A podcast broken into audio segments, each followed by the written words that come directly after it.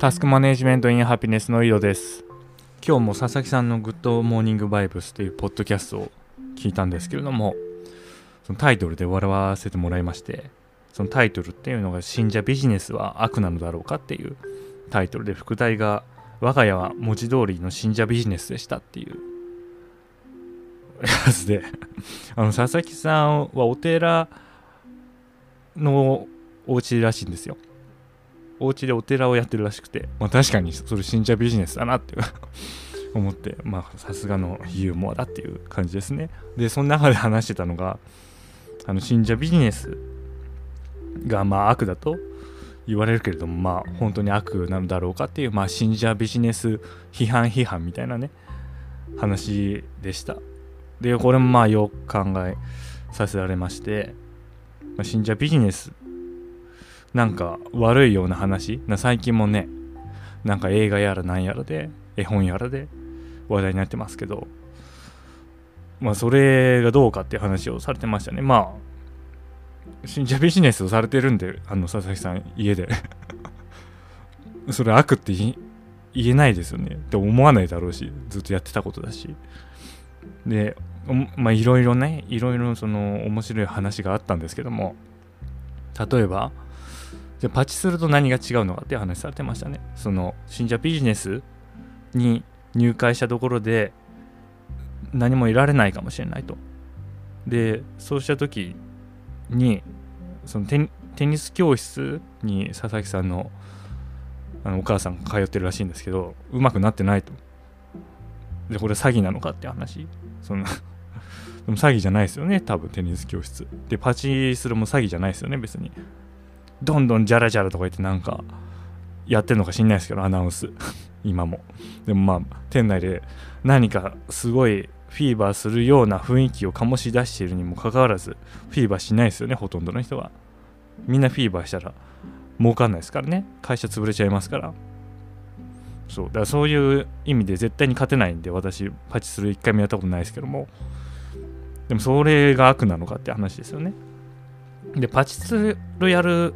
パチスロに関しては多分これ自分だけじゃないと思うんですけどパチスロが悪いんじゃなくてパチスロをやる人がいや絶対負けるのになんでやるんっていうことでパチスロをやる人に対してなんでそんなことをするのかっていうような批判。批判でもないけどそのその意識がいきますよね。でも信者ビジネスに関してはなぜか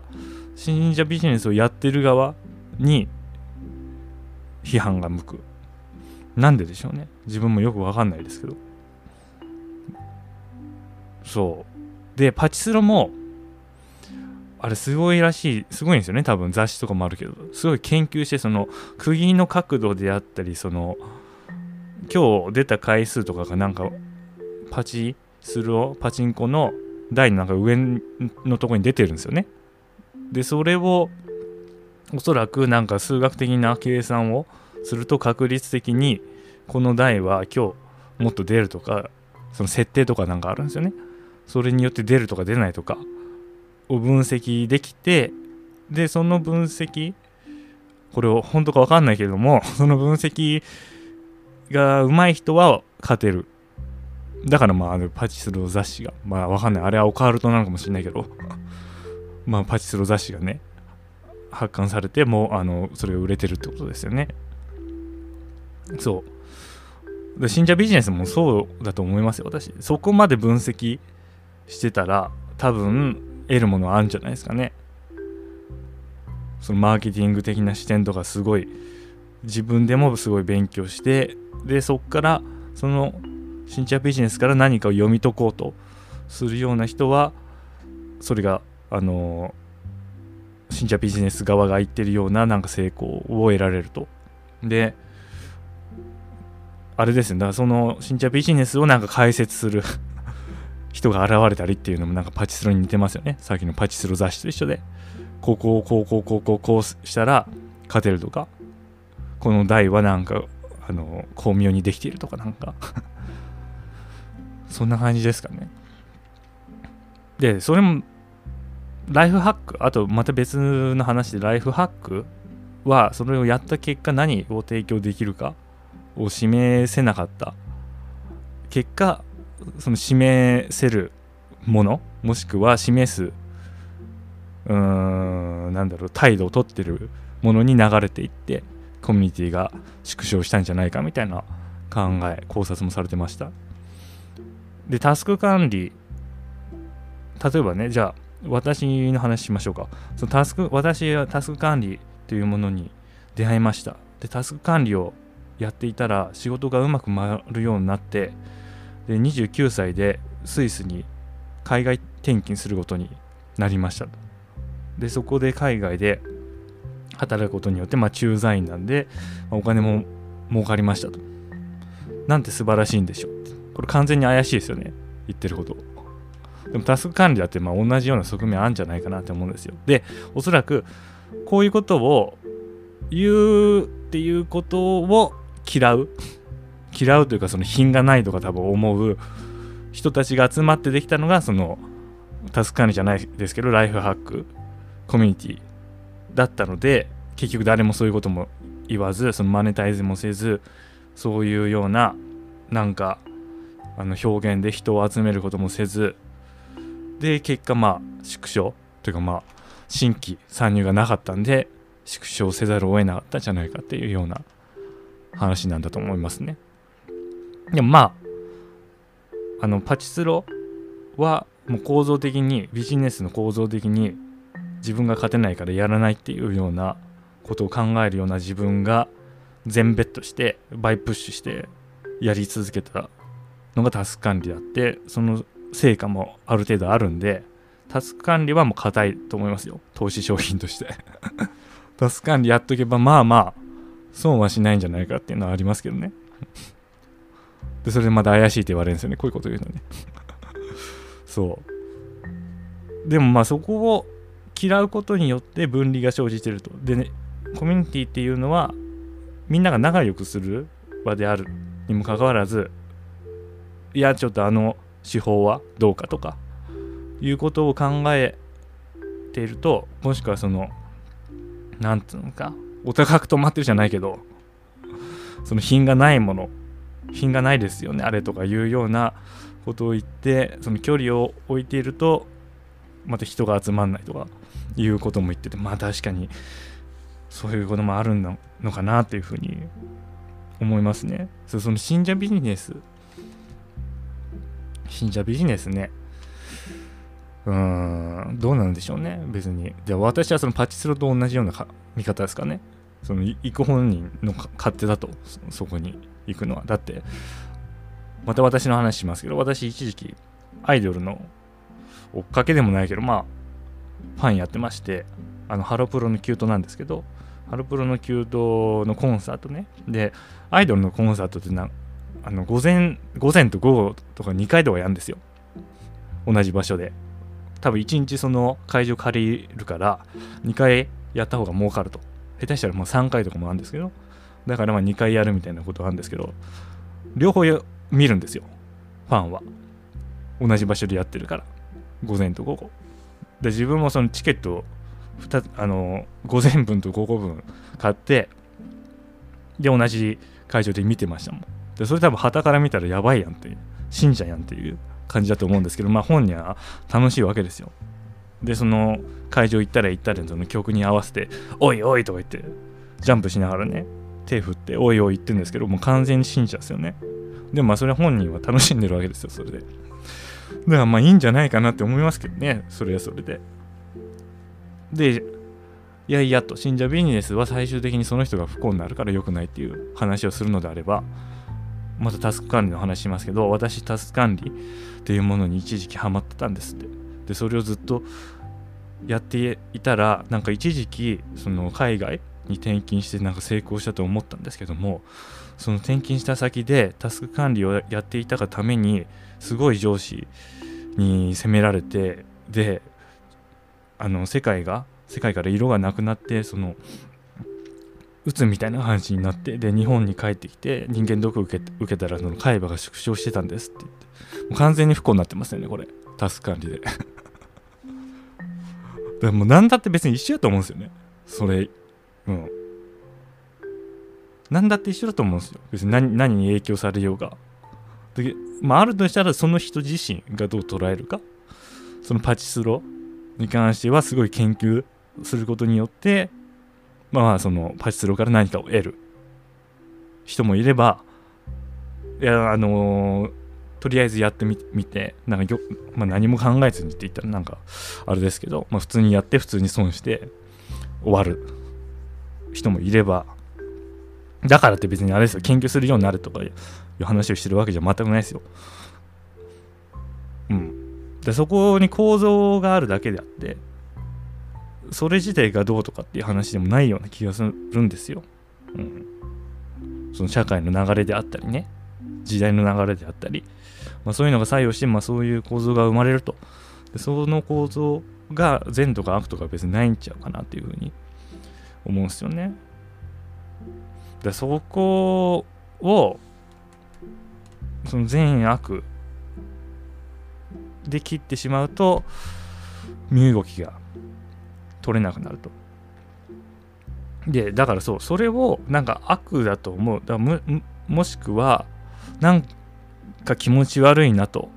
いうふうに思う自分の方に意識を向けた方がいいんじゃないかと。そのグッドバイブス的に言ったらなんか恐れや不安がそこにあるっていうことになるんですよ。グッドバイブスだと。自分が恐れや不安を抱いているから憎い、うん、怖い。むしろ気持ち悪い。っていう話になるんですよね。だからそれをなんでそう思うのかっていう方を向いた方がいいんちゃうかなって思うんですよね。だってその信者ビジネスよりね今も話題になってますけどその社会がねその高度化して多分昔あの若い人は知らないと思いますけども私小学生ぐらいの時は地元の駅でその切符を買ってね。で切符を切ってる人がいたんですよ。あのなんか切符を切る用の専用の道具で。で切符を切ってるだけでお金儲けられたんですよ。生活できてたんですよ昔は。でも今はそれが自動改札になってで仕事も高度化すると。でそうすることによってその高度な仕事についていけない人が出てくると。でそういう人たちがまあ鬱になったりしてでもう社会で働けなくなってきてその病気精神病も増えているというこの構造の方が問題だからこの構造に対して働きかけするべきだと思うんですよね。それなんかそのその構造がおかしいとか言うんだったらこの社会構造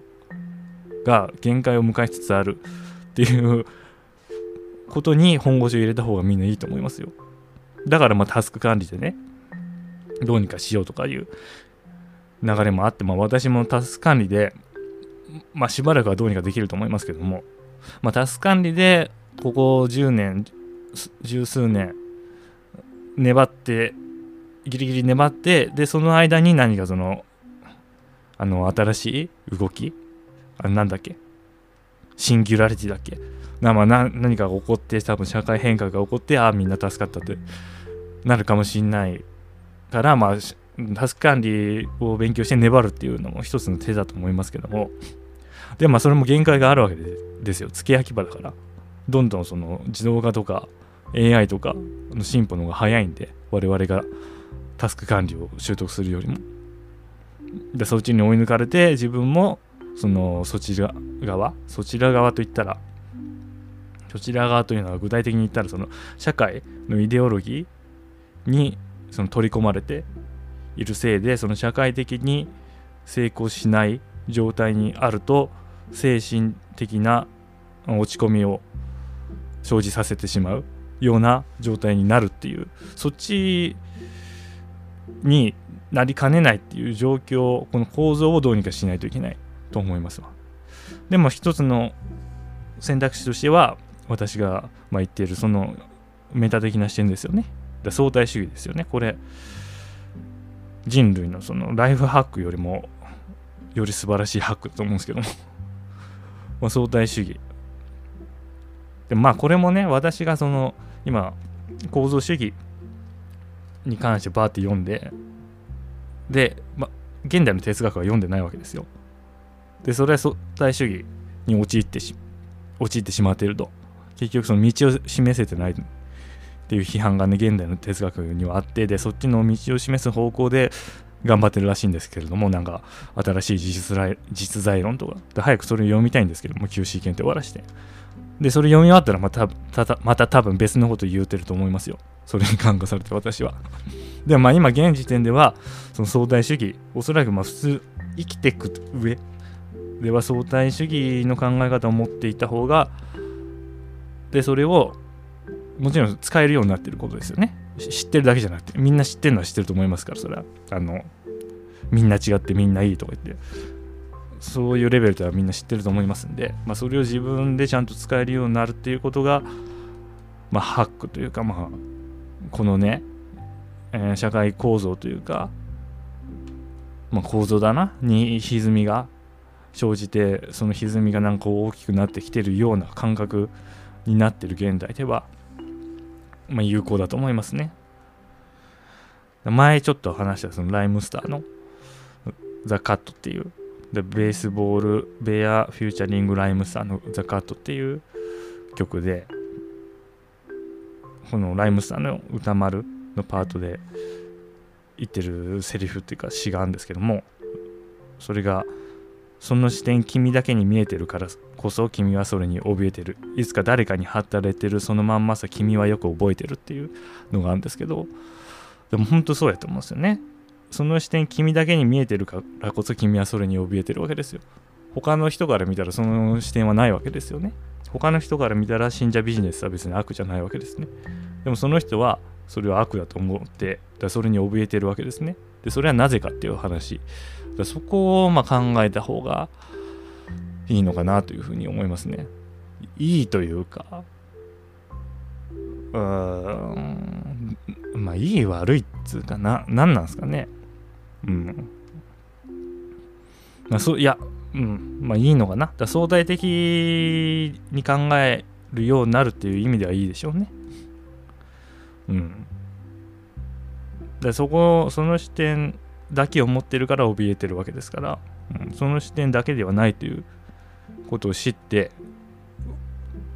でまあ知るだけじゃいけないんですけどね、まあ、それがちゃんと腹落ちするようになれば、まあ、怖くはなくなると。怖くなるこなくなることによって分離はなくなると。統合されると。私もまあタスク管理界隈ライフハック界隈その自己啓発とかね思想系を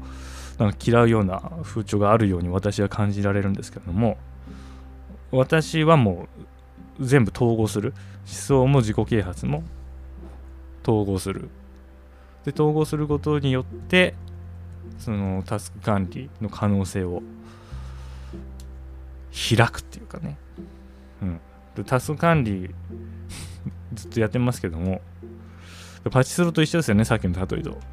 タスク管理というなんつうのかなまあ、タスク管理に私は取り込まれてるわけですよ。巻き込まれてるわけです、その考え方に。取り込まれてるわけですよね。で取り込まれてるのは分かってますけれども、その中で、そのピン、タスク管理のその釘の位置とか、その分析ででタスク管理で得られることの分析とかいうところを突き詰めることによってタスク管理から多くを得ようとしていると。タスク管理でさらにタスク管理っていう層クラスターがあるとしてそれは気嫌いしている自己啓発であり思想系の部分にも手を広げてでタスク管理の可能性を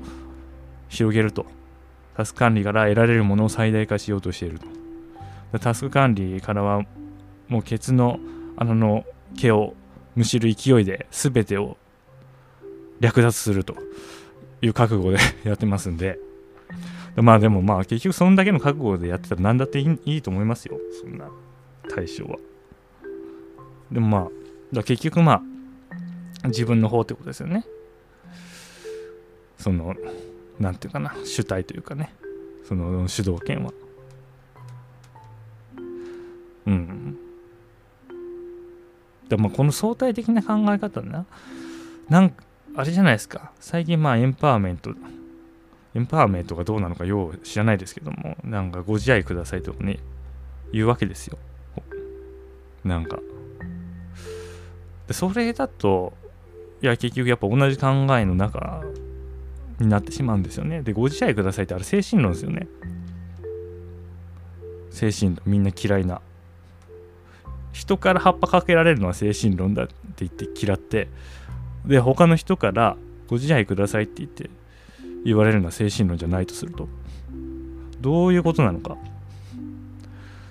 それは何？対外的？外からのあの圧力じゃなくて自分の内から出るその自己を大切にする気持ちだからそれはいいのかね。同じ精神論でも。でそのまあ私その精神論じゃなくてその構造の方に目を向けるべきだと思いますね。精神自分の精神っていうか結局だから変わんないんですよね。精神結局精神論っていうパラダイムの中にいるだけであってちょっと歪んでると思うんですよね。何かが、まあ、車の例えで言うとなんかあのー、車輪とかがね軸がずれてるんですよ。軸がずれたりなん軸がずれてるのにその精神論であのハンドルを蹴っ飛ばしてよし動くぞとか言ってで動いてるようなイメージなんですよね。それはその他人から葉っぱかけられるのもご自愛くださいとか言ってそのエンパワーメントされてるのも私から見るとなんか同じように見えるんですよ。やってることは。ハンドルを蹴っ飛ばしてよし動くと。じゃあもうちょっと進もうかみたいなね。そうではなくてその車自体を見た方がいい。車の構造を見てアラインメントそのずれてるわけですよね軸が。軸がずれてるどっかがおかしいと。どっかが機能してないわけですよ。連動してないわけですよ。考え方しかり。使うツールしかり。そのツールから受ける影響っていうのもありますからね。でそこら辺のあのパーツをちゃんと点検してアライメントすると。整列させる。同じ方向に。同じ方向向いてないから動かないんですよ車が。同じ方向に全てをアライメントさせることによってスムーズに動くと。でハンドルを蹴飛ばす必要もないわけですよ。その精神論を使って。モチベーションも含めますけど精神論に。だから何かがおかしい。というふうに見た方がいい。でアライメントって結局まあ全体最適なんですよね。でタスク管理もそうなんですけどそのパッチワーク部分最適をするんですよ。基本的に人間は。ここのいいところここのいいところとかね。タスク管理もそうですよ、まあ、自分も今もそうですけどその GTD って言われたら GTD の全部やってるわけじゃないと。全部紙に書き出せないし毎週習字レビューするわけじゃないと。ただまあ GTD 的な要素をとをなんか良さそうな部分を取り入れる。でそれを使うっていう。で多分考え方もそうだと思うんですよね。思想も。正義悪的な思想。であったり相対主義。であったりみんな違ってみんないい人間だもの。そのなんかいいところを継ぎはぎしてるわけですね。継ぎはぎして摂取すると。でもそうすることによってその軸が車の車軸がなんかずれたりしてるわけですよ我々は。でそこら辺を全て一つにまとめるアライメントすることによりまっすぐ進める。でそれが私の場合はグッドバイブスだったっていうまたね怪しい話に戻るわけですよこうやって。グッドグッドバイブスはその宗教じゃありませんグッドバイブス宗教じゃないですけどでも何かしらのなんかその統一の思想があるといいだから多分まあそれ宗宗教キリスト教であったり仏教であったりするパターンもあると思うんですよね。うん。まあ、何なんでしょうね。だから怪しい話、でも別に、その、なんつうんかな。別にその思想、一つの思想系に浸る必要性も別にないと思うんですよ。その、理論上は。うん。何かしらの方法ででもアライメントはした方がいいと思うんですよね。その、あっちゃこっち行ってる方向をそうしでアライメントしてないから精神論で自分その自己肯定感もそうですけどその精神論を使ってどうにか動くようにしてるっていうのが現代人って言ったらその主語が大きすぎますけども。まあ現代社会のイデオロギーに沿って生きている人。でなおかつ何か不調をきたしている人、まあ、その人たちのな状態なんじゃないかなと思うんですよね。だって現代社会のイデオロギー自体がもう成立成立しないというかそれを持っているとさっき言ったようになんか鬱になったりするような社会になりつつありますからでそこがなんかずれてんじゃないかなって思うんですよ。そんな感じですかね今日は。はい。それでは良いタスク完了。